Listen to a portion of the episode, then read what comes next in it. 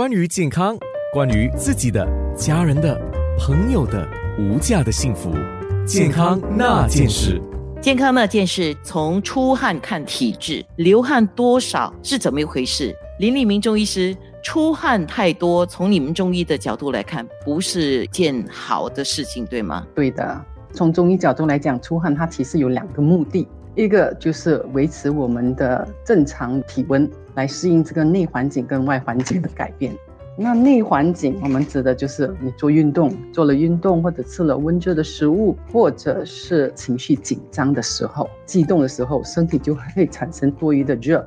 外环境，我们指的就是天气炎热，或者你的室温，你在厨房里面煮东西，或者你穿的衣服过厚，它也会产生过多的热，就需要通过正常的冒汗将它排出体外，才可以保持一个正常的体温。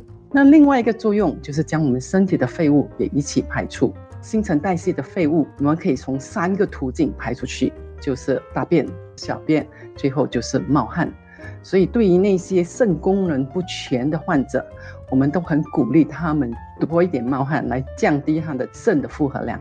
那如果你说冒汗很好啊，那我就多冒一点汗。其实从中医角度来讲，过度的冒汗就不好了，因为中医看汗有三个方面。第一个，我们讲血汗同源，血跟汗是来自同样一个源头的。